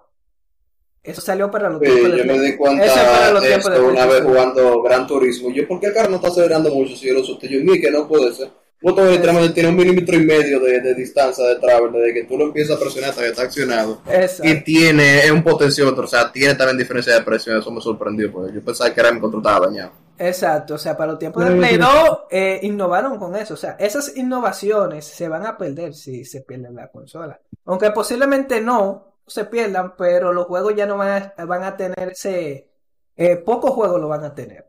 Eh, para los tiempos del Play 3 que pusieron, además de que los controles ya fueron inalámbricos, pusieron el control de movimiento en los controles. Ej- en GTA 4 yo recuerdo que si yo le hacía así al, al control, el personaje recargaba. Yo también podría moverlo así, aunque ya no sé, como no es una tecnología que tampoco se usó mucho, ya la medio quitaron, aunque sigue para el mando de PlayStation 4. En el mando de PlayStation 4 metieron este touchpad. Y ahora para el mando del PlayStation 5 metieron los gatillos adaptativos y la, y la vibración óptica. Eh, si, por, todo sigue como, como eh, lo está planteando Microsoft, como quiere Microsoft, que es eliminar ya las consolas, esa tecnología se van, posiblemente se vayan a, a quedar en el olvido y no vaya a haber tanta, em, eh, tanta innovación en ese caso. Porque cuando tú compras una consola, tú vives una experiencia, eso es lo que te brinda la consola, una experiencia de juego más inmersiva que tú jugar en PC. Porque la única, una de las, las únicas formas de tú jugar en PC eh, con teclado y ratón, ahora tú puedes jugar con mando, pero no es lo mismo jugar con control en una consola que jugar con control en una, en, una PC. Y la mejor forma de tú jugar en PC es en teclado y ratón. Y en consola es tirarte la cama y tú jugar. Ok, eh, yo realmente tengo tres puntos que estaba guardando desde ahorita, eh, de lo que dijeron ambos tú, Josué y Eric. Primero, no estoy de acuerdo con lo que tú dijiste de que las consolas van a desaparecer como quiere Microsoft. Yo sí creo que el mercado de consolas va a seguir decayendo porque eh, llegó a su tope, vamos a decir, en la quinta o sexta generación, creo que fue la generación de PlayStation 2, Ujú. eh, Wii y Xbox. O, bueno, primero Xbox y más o menos 360, porque 360 vino al final del O sea, el Play 3. Yo lo que yo lo que yo lo que pienso es que ya esta creo que va a ser la última generación de consolas. O sea, estoy a ese punto casi llegando casi a ese punto. Posiblemente posiblemente Nintendo saque otra. Nintendo sí tiene para jalar otra. Pero No, eso no entiendo. Nintendo sí Eh. tiene para jalar otra generación, pero yo creo que ya Sony, Sony y Microsoft creo que ya no van a tener más consola o posiblemente una consola que sea en la nube o todo digital. Y ya esa sería la última, porque ya todo se está dirigiendo a PC. No, a eso venía justamente con mis, ah, mis puntos. El primer punto es ese. No creo que las consolas vayan a morir totalmente Porque primero, como te había mencionado, una consola es una experiencia más, ah, más envolvente, por así decirlo. sí. Inmersiva. Es una consola, una consola está hecha literalmente para un dispositivo de media solamente. O sea, tiene juegos, tiene películas, tiene cosas extras. Pero no, lo, que, lo que tú más te preocupas por los juegos. Todo está hecho alrededor de los juegos. Los mandos están hechos para juegos. La consola en sí está hecha para ser lo más eficiente al momento de jugar posible. Y los juegos están diseñados para la consola en sí, la mayor parte del caso, juego first party. Entonces, ¿por qué yo digo que las consolas no van a morir? Al menos mm, no en un buen tiempo, por justamente el hecho de los mandos. Y segundo, por el hecho del costo. Tú habías mencionado que, la que las computadoras cada día están más asequibles, lo, más asequibles, lo que es cierto. Pero el problema que ha tenido esta generación de consolas no ha sido el precio de las computadoras, ha sido el precio en general de las cosas. O sea, yo personalmente opino que si las consolas hubieran quedado en el precio al que se lanzaron, el PlayStation 5 salió a 399 o 300 dólares. El 399. PlayStation 5, el PlayStation 5, la versión con... No, no ha bajado ni ha subido de precio. El PlayStation 5 eh, salió a 500 dólares la versión con disco y a, cua- y a 400 la versión sin disco. Ok, me parece excesivamente caro. Yo pensaba que eran 400 y 460 la del sin disco, algo así. No. El punto es que realmente yo siento que lo- el mayor problema ha sido la escasez de chip en sí. No solamente para la, para la computadora, pero la computadora también sufrieron mucho por eso. Ahora que se está empezando a recuperar el mercado en general, incluso los carros, todos sufrieron con eso.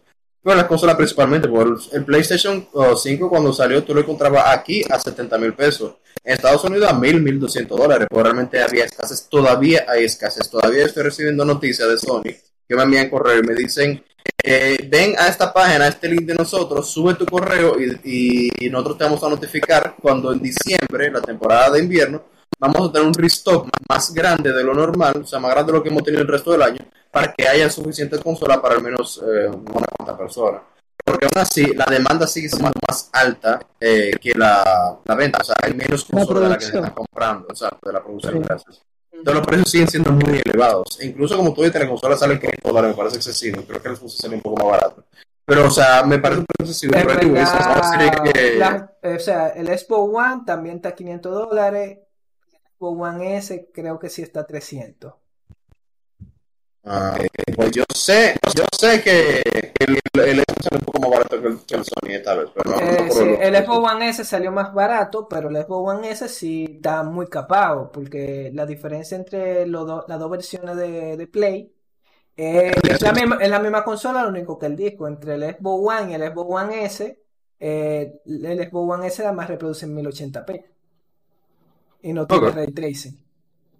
No, pero, pero el punto que quiero llegar es realmente eso, es, es un caso aparte. Pero por lo menos en el, que, en el caso de las consolas sí han subido mucho de precio, mucho más de lo que deberían. Entonces no han sido accesibles para nadie, porque la idea de la consola es que sea una manera tú de poder jugar sin tener que gastar tu dinero en hacer una computadora. No es para que la gente un PlayStation 5 o el Series X eh, estaría eh, alrededor de 800 a 1000 dólares. menos que Eh, el precio cuando bueno. salieron las consolas.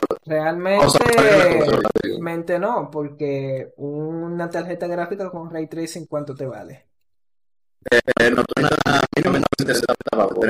la la ray tracing. ¿Cuánto te- cuánto te va? consola. ¿Cuánto te vale? No, no está tan cara.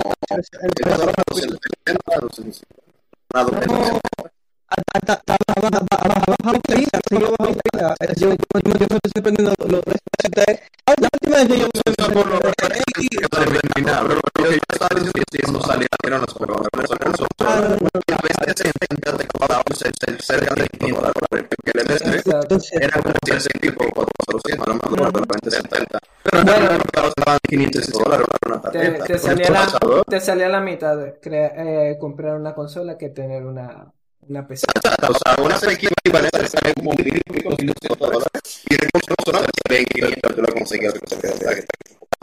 Pero es lo que digo, las cosas siempre han tratado de hacer de una manera barata de tener un- una experiencia de juego similar a la de una computadora. Siempre sido las cosas. Y sí, y sí es cierto que en muchos mercados que las personas no deben sacar ese dinero que requieren una computadora pueden tener una vamos a decir con las zonas acumular las sustancias y llevar la materia y tener una sola para poder pues, dar la balanza de calidad, obviamente, no encontramos carga para que esté sin probar ahora mismo. Pero ahora estamos en el desarrollo, estamos en el dólar rosado, 270 y pico, entonces es diferente, las personas siempre se van a tener una ciudad del mercado, las personas van a estar en conflicto como ahora. Porque no piensen que la persona que va a morir, sino que va a llegar a un punto que la consola va a ser el plan B de la persona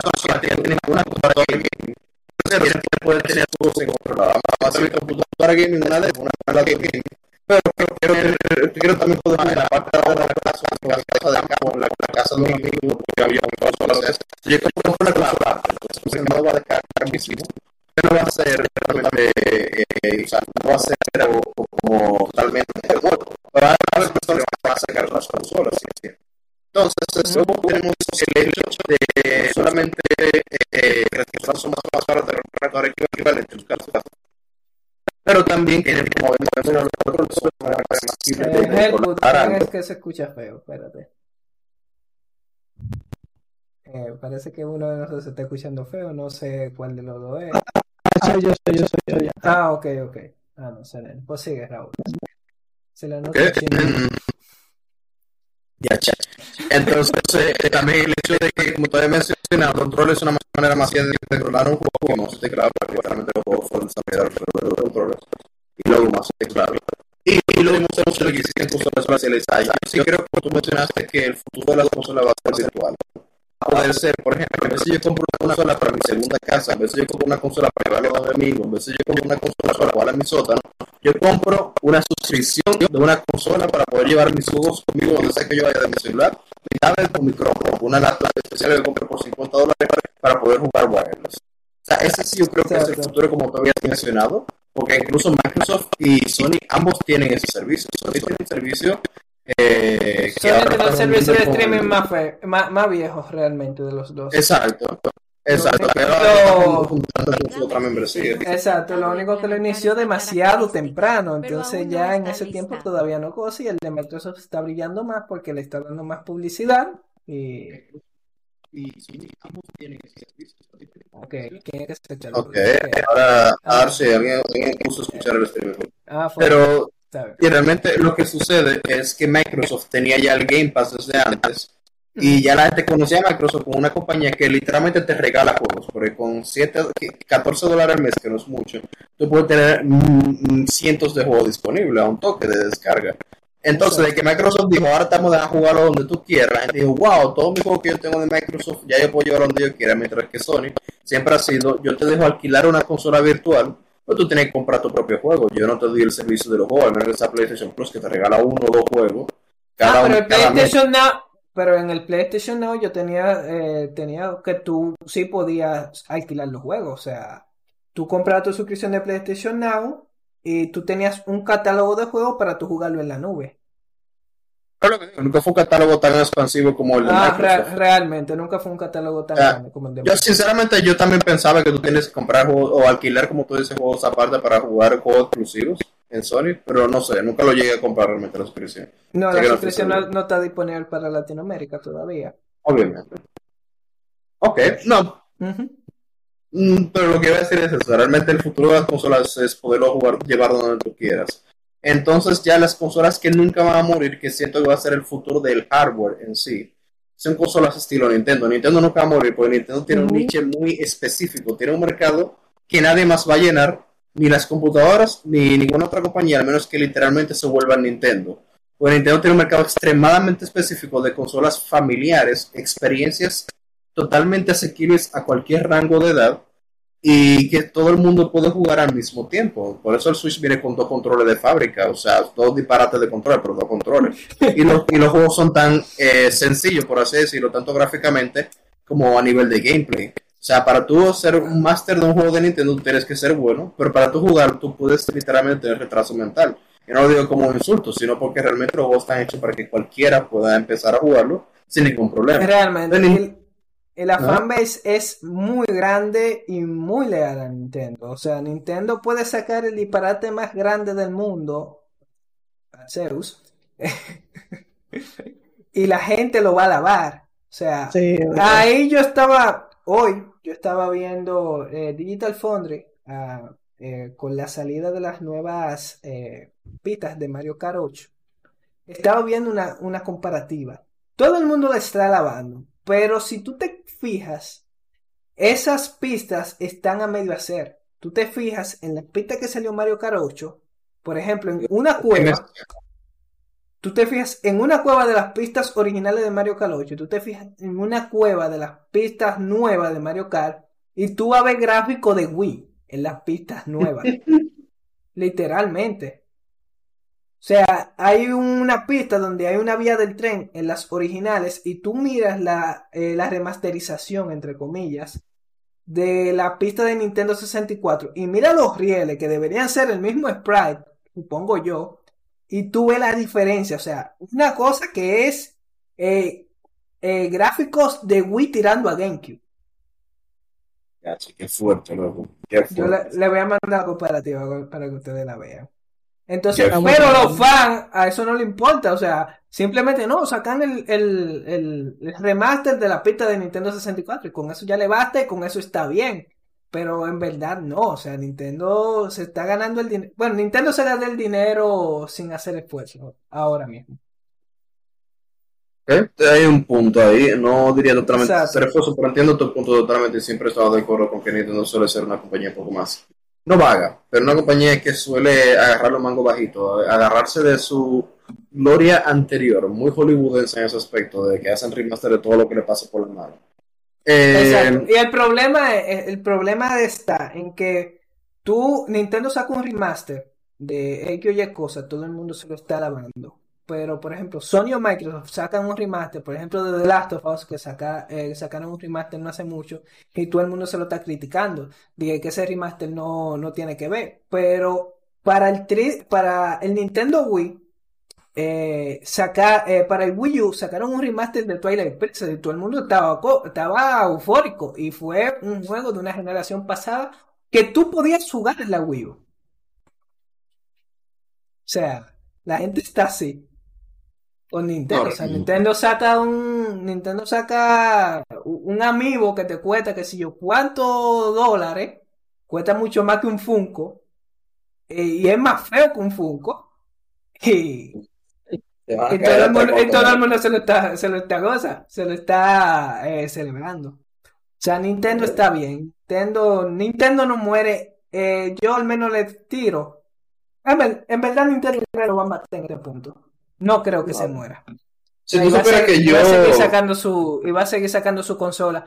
Y cuando todo se vuelva ya streaming, eh, ellos no lo van a sacar para computador. Ellos van a sacar una consola específica para hacer streaming y que tú nada más lo juegues en esa. No lo van a sacar para teléfono, para computadora. Eso es lo que van a hacer. Supieras que yo ni creo que Nintendo en algún punto llegue a ser una consola de streaming, simplemente porque Nintendo es muy orgulloso y ellos lo que van a hacer es seguirte cobrando por seguir sacando el mismo en una consola física. Pues primero Nintendo sí se basa totalmente en experiencias únicas, Ujú. por eso los controles que hemos discutido en varios episodios siempre han sido diferentes. Y realmente si fuese una consola por streaming, ellos estarían delimitando muchísimo su mercado. Ellos no podrían hacer una consola portátil, tú puedes llevar a una playa, jugar con tu pana y ser simplemente chill. Pero eso ya depende de lo que ellos decían. Pues realmente, incluso en Nintendo Online, cuando tú pagas tu membresía, ellos te descargan los simuladores y los juegas a tu consola. Tú no necesitas estar online para poder jugar eh, Nintendo. NS. O sea, realmente yo no siento que, por al menos por ahora, ellos tengan la capacidad ni el hardware, porque el, el Switch es lo que más mal tarjeta de Wi-Fi tiene toda la consola, incluso de celulares. Entonces no creo que tengan ni el hardware ni la necesidad ahora mismo de hacer eso, pero sí creo que en algún punto ellos pueden hacer algo streaming, pero por ahora no. Pero lo que sí quería mencionar eh, sobre eso es que tú habías dicho que la gente de, de Nintendo les, le vive lavando todo. Y hasta cierto punto yo opino, no creo que sea el caso 100%, pero yo opino, después de que lo dijiste, lo puse a analizar, o sea, no es algo que yo siempre he pensado. Pero así pensándolo rápido, yo opino que es porque realmente Nintendo, como hemos mencionado, se basa en experiencias y revivir experiencias clásicas. Entonces siento que la gente que realmente crecieron con este tipo de juegos son muy nostálgicos. Y no solamente eso, son como juegos menos serios, como de muchos, son juegos más familiares, no son juegos como vamos a decir Final Fantasy, que son de gente seria, que tú dices, wow, este juego que realmente me llegó al alma, y si me cambian una gota de mi historia, voy a matar a alguien. Realmente los juegos de Nintendo son más juegos chill, que tú dices la jugabilidad es lo que me gusta. Me gusta brincar, me gusta coger monedas, me gusta darle golpe a los tigres y volver al, al mundo principal y volver a hacer lo mismo siete veces más y rescatar a la princesa de aquí a allá. Son juegos mucho más sencillos y mucho más simples de adaptar y mucho más um, como asequibles, como ya había mencionado a todo el mundo. No importa en qué época tú los vuelvas a lanzar, donde sea que tú lo lances, la gente de cualquier edad te lo va a jugar y va a decir, esta es una buena experiencia, porque esto fue un juego que se creó para que cualquier persona de cualquier edad, en cualquier época, lo pueda jugar y decir, wow, funciona. Y Nintendo es excelente en hacer ese tipo de experiencias. Eh, entonces ya lo que quería también, terminar... También las experiencias que no son así, la matan, la aniquilan, que nadie se acuerda de ella. No, también, obviamente, Nintendo se, encarga de tener su monopolio bien hecho, o sea, eso es otro. Nintendo realmente la, la, la corporación, si vamos a lo que tú habías dicho de controversialismo, Nintendo para mí es la corporación más malvada que existe de videojuegos actualmente, incluso más que Microsoft. Eh, Nintendo desde yo- así. Yo siempre lo digo mucho de, de los chats de Discord, eh, cuando estamos hablando de ese tipo de temas, es que Nintendo ahora mismo es el Apple de los videojuegos. Totalmente es un, ¿cómo dice? Un close garden, un... Bueno, un jardín cerrado. Totalmente de acuerdo. Eh, entonces ya para acabar, lo que quería decir es que el futuro de las consolas yo veo que más que streaming está en consolas, ah, en, por el futuro del hardware, como había empezado a mencionar ahorita, está en consolas de estilo Nintendo, estilo un solo uso. Vamos a decir, ahora Sony en el futuro va a tener su consola de streaming y te aseguro, totalmente cierto, que de aquí a 5 o 10 años, cuando ellos deciden sacar otro rediseño de hardware, el Play 5 realmente es su última consola de tope de mesa, ellos van a sacar un PS Vita 2 o algo parecido, una consola portátil más o menos parecida al Switch, que sea como tú dices, que quizá te coja SINCAR como el Vita trató de hacerlo originalmente y te deje jugar juegos de streaming donde sea que tú vayas, que sea realmente una consola portátil, porque el Vita fue una excelente consola portátil, pero Sony la dejó morir. Pero realmente ellos van a sacar un, otro, otro, otro intento de PSP. Y luego va a venir Mi- Microsoft con algo parecido también, porque realmente tú tienes que llevar el streaming donde tú quieras. Y ok, Microsoft te vende la computadora, Microsoft te vende la laptop, en el caso de la Surface. Eh, Sony no te vende ningún hardware en sí, pero vamos a decir que ellos te vendan la licencia, la aplicación que tú tengas que usar para usar el streaming. Aún así, ellos no pueden quedarse sin vender hardware, porque una compañía que no vende hardware desaparece. Ese es un problema. Entonces, una compañía que solamente vende software, tú cambias de nombre el día siguiente y nadie se va a acordar de quién tú eres, porque tu nombre estuvo un producto virtual, tu logo estuvo un producto virtual. Nadie tiene un producto físico que dice, esto dice Sony. Yo jugué una vez un juego, yo no me acuerdo quién lo hizo. O sea, tú vamos a decir el de Spider-Man, de aquí a cinco años, ¿quién te dice quién hizo ese juego? Tú, yo creo que fue Insomniac, pero yo sé que fue Sony que lo vendió. Entonces, no es lo mismo, no es lo mismo tú comprar un juego virtual. Vamos a decir, si yo te digo quién hizo Undertale, ¿tú sabes quién lo hizo? Yo creo que fue un desarrollador solamente, o sea, tiene un nombre al final de los créditos. Pero es que entiende eso, o sea, la gente no dice, yo vi, yo vi un crédito y yo dije, wow, ese crédito me llegó al alma. Yo, yo jugué ese crédito, ese, crédito me cortó la mano cuando yo le di un golpe. Nadie dice esa manera porque no se puede. Entonces tú tienes que tener algo físico para lo que te recuerda, algo que tenga tu nombre, que tenga tu calidad, que la gente diga, yo compré su juego, pero yo tengo la calidad de su consola. O sea, yo puedo haber juego, comprar un juego que no me gustó y que diga Sony, yo digo Sony una mierda, pero si yo juego una consola que me gusta, que la consola realmente yo la aprendo, yo tengo 700 juegos y ese es malo y dice Sony, mi consola dice Sony también y yo puedo jugar cualquier otro juego sin problema y tiene funcionalidades que a mí me gustan y es súper fácil de usar, yo voy a decir Sony es una buena compañía. Sony no metió la pata cuando me hizo un juego, cuando me vendió un juego malo. Sony hizo una buena consola y hizo un juego malo también, pero hizo una buena consola. Entonces yo siento que si tú dejas de producir hardware, tú mueres totalmente como una compañía reconocible, por así decirlo.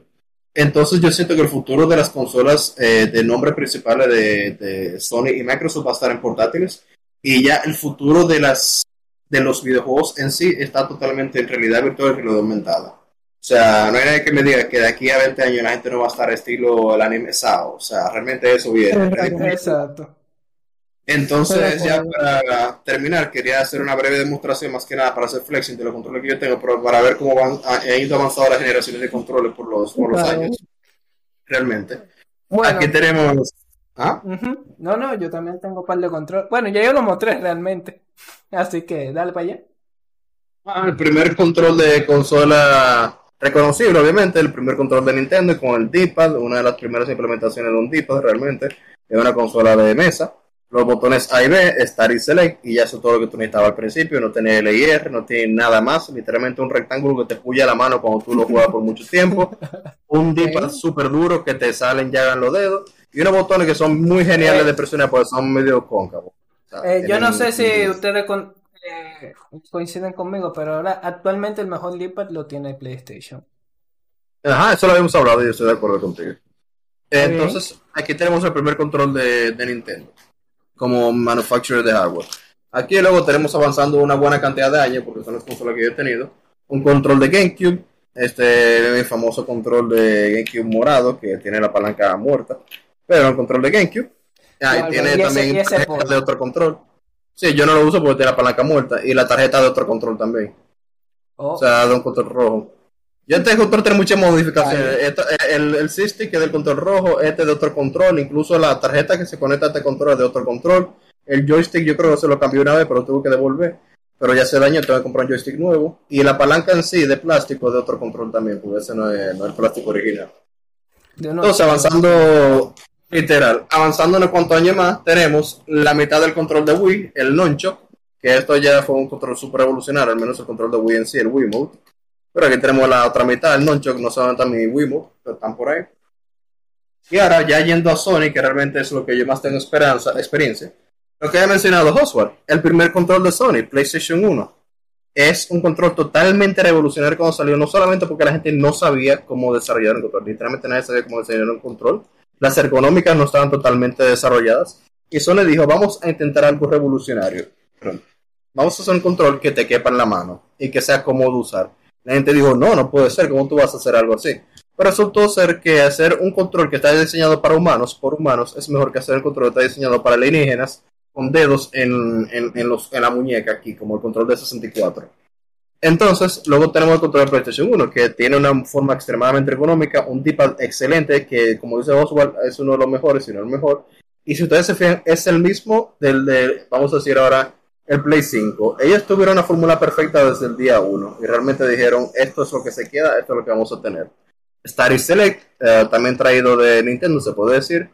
Cuatro botones ya en este punto. Y la primera implementación de Shoulder Buttons de Sony, bueno, el primer control realmente, que era L y R, pero también L2 y R2. No creo que Sony haya sido la primera consola en desarrollar dos, dos botones aquí de L y R. Creo Porque, que Sega, por ejemplo- creo que Sega lo tenía. eh, creo que el Dreamcast sí lo tenía, los, los gatillos.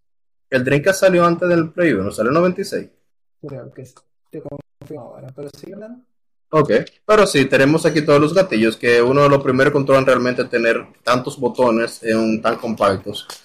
Luego tenemos eh, otro, el Play 1 también sacó un control con los primeros uh, joysticks, pero aquí tenemos ya el de PlayStation 2, que realmente es el primer control de su estilo. Eh, el PlayStation 1 también, ese control que yo les enseñé, no tenía rumble, no tenía vibración. Eh, espera, sí tenía. Yo creo que no. No, No estoy seguro. salió después. El Dreamcast salió después. Así que creo Ah, que sí, el, yo el me de imagino, Sony yo- creo que el primero en tener Yo creo que gatillos, sí. do- eh, dos gatillos. Sí, yo creo que sí. No, eh, pero sí, entonces tenemos este que si mal no me acuerdo, eh, déjame ver. Creo que sí, que realmente este no tenía vibración. No, se siente muy ligero. Creo que el que tenía vibración era el de, el de, el de las palancas. Exacto, porque luego aquí tenemos el DualShock 2, que es el de PlayStation 2, que ese ya tiene los joysticks, tiene también motor de vibración, este es súper genial porque es transparente, tú puedes ver los motores de vibración uno aquí y uno aquí. Tiene también los gatillos, ya los gatillos son mucho más anchos, si se ponen a ver, este es un botón como un gatillo de hoy en día. Sigue siendo análogo, o sea, usted lo presiona y lo depresiona, pero digital. Y lo depresiona, no tiene sensibilidad de profundidad. Para diferencia del PlayStation 1, ustedes literalmente, como ven, es el mismo botón. Aquí ya tenemos el mismo botón arriba, súper pequeño, pero abajo más grande. Realmente se sentía la diferencia mucho más fácil. Y el control en sí es muy similar, solamente tenemos un botón nuevo de analógico, que eso lo que hacía era es que, perdón, para los juegos más viejos de PlayStation 1 que no usaban los, uh, los joysticks, tú puedes desactivar esta lucecita roja de análogo el control simplemente utilizaba el D-pad y mataba el joystick, porque algunos controles de PlayStation 1 no reconocían los joysticks, no sabían lo que era eso, y si tú empezabas un juego con un control de estos, el juego no, no quería empezar. Tenías que apagar el, el analog y poder, para poder utilizar la cruceta solamente. Yo me acuerdo de ese struggle antes. Luego, tenemos el primer control de Sony ya con triggers eh, totalmente eh, análogos, que es el de PlayStation 3. También el primer control totalmente wireless, soportado por la consola, porque Sony también para PlayStation 2 sacó controles eh, de batería, Yo pero oh, fue al final. Exacto. Este ya tiene el DualShock 3, la tercera versión de los joysticks, y tenemos la primera implementación de Six Axis. Six Axis era lo que es lo que había mencionado, que era la manera de tú poder mover el control y hacer acciones moviendo el control. Six axis significa literalmente lo que dice, seis axis de movimiento. Significa que tú puedes ir para arriba, para abajo, izquierda, derecha, inclinado, inclinado. Eso es lo que significa six axis. Tiene los seis axis de movimiento para que el control pueda saber dónde lo estás poniendo. También el primer control inalámbrico totalmente soportado. Tiene una batería interna, un puerto de carga al frente, mini USB tristemente. Botones que te indican cuánto, cuánto control tú tienes conectado, muy útil. Tú puedes ser el primer jugador, segundo jugador y eso un botón para prender y apagar y para llegar al, inicio de la consola. Los joysticks que eran, se sentían incluso mejor que los de PlayStation 2, el mismo, ah, bueno, mismo botón aquí de cruceta y mismos botones de aquí adelante. Luego tenemos PlayStation 4, que ya aquí tenemos el D-pad, como había mencionado Oswald, tiene también click, o sea, literalmente como un trackpad de computadora. El select lo cambiamos por un botón de share, que para tirar screenshot y grabar videos, que para mí que vino con consolas como el Switch, eh, botón de aquí de status que te dice lo que está sucediendo con tu consola y con tu control. También puede cambiar a diferentes colores dependiendo de Exacto, qué tipo de también. jugador tú eres. Y también puertos para tú poder conectar auxiliares como audífonos. eh, eh, también puedes conectar eh, teclados y cosas así. El joystick ya totalmente diferente. Como pueden ver, la forma es muy diferente a la de PlayStation 3, que era mucho más grande y gruesa. Está como más pequeña, pero tiene una forma diferente que te, en teoría te agarra más, pero yo siento que el de Play 3 agarra mejor. Mejor, perdón. Para, Co- para mí los eh, mejores eh, joysticks son de PlayStation 3. Eh, confirmo eso. Y son más grandes también. Los Play 3 son mucho más grandes. Se siente como más seguro cuando tú usas esto. Esto se siente más pequeño y más... Eh, menos satisfactorio. Y una implementación que eso yo estoy casi seguro se lo robaron a Nintendo, no la idea. Pero el, el punto de poner cosas nuevas y extravagantes como este trackpad y una bocina, que es esto, una pequeña bocina que sirve para algunos juegos, para algunos efectos de sonido como explosiones, recarga o alguien hablándote cerca, o sea, al lado de tu oído, Eh, sonaba eh, por aquí. Si tú juegas sin, sin, sin audífonos, eh, sí se escuchan muchas cosas. Por ejemplo, en, en Dishonored, eh, cada vez que tú utilizabas una habilidad, eh, hacía un sonido. Entonces, en el control se escuchaba ese sonido. O sea, no se escuchaba en la televisión, sino se escuchaba en el control. Y en verdad eso te hacía sentir como más, más inmerso en el juego. Y volviendo a lo que estaba diciendo, que las consolas te dan esa inmersión que no te da la PC. Exacto, totalmente. Pues ellos pueden volverse más locos con los periféricos, como tú habías dicho. Porque realmente es muy difícil tú decir, yo voy a sacar un control para computadora y la gente me lo va a comprar. Porque, perdón. Primero, tenemos más teclado como el de facto controller de computadora, solo que la gente sabe que se tiene que utilizar para los juegos.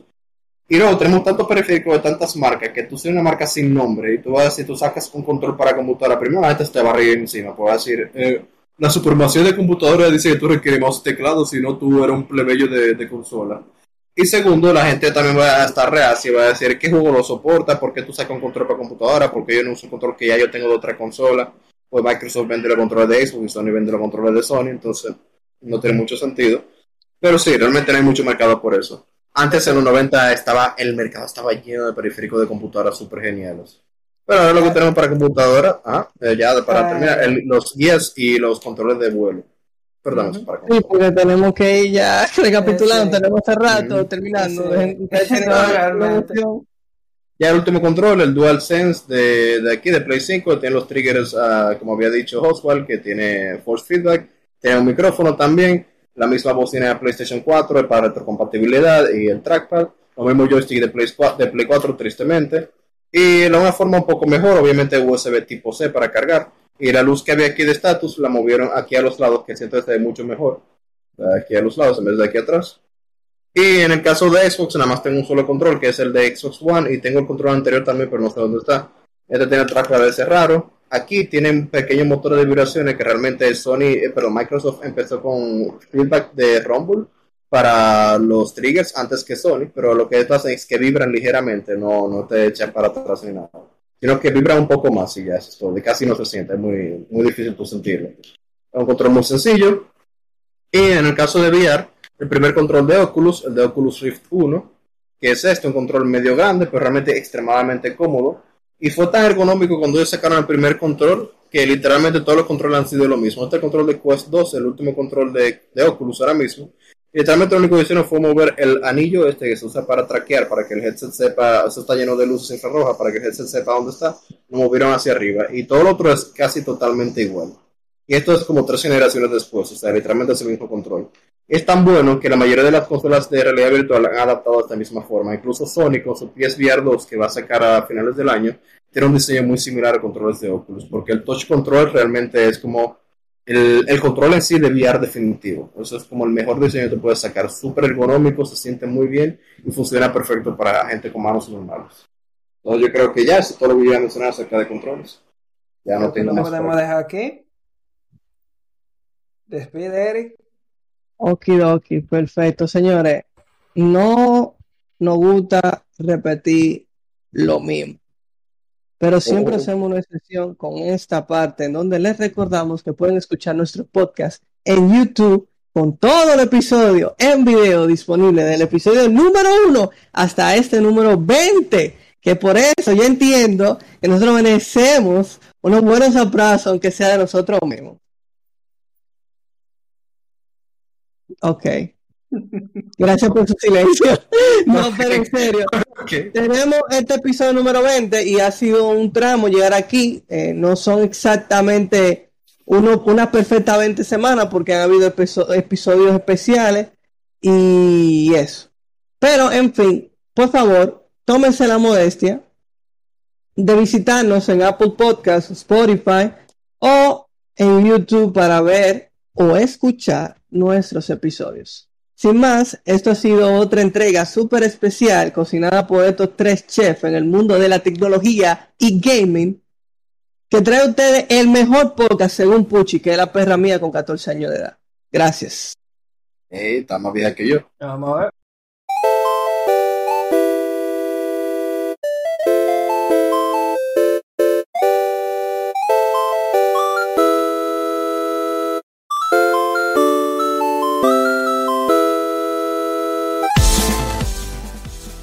You very good. See you next time.